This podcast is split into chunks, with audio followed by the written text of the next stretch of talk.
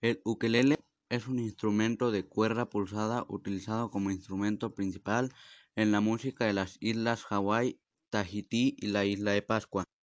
Este originalmente tenía cinco cuerdas y es una adaptación de cavaquinho portugués creada en la década de 1880 en Hawái por inmigrantes portugueses. Posteriormente se difundió por la Polinesia francesa y en la isla de Pascua con un tallado más rústico, dando lugar al ukelele tahitiano o polinésico. En la Polinesia no existían instrumentos de cuerda antes de los siglos XIX y XX, respectivamente, siendo el ukulele un instrumento reciente en esta cultura. La palabra ukelele proviene del hawaiano uku-lele, que significa pulga. Esto se debe posiblemente a los movimientos que hacían con las manos los intérpretes del ukulele.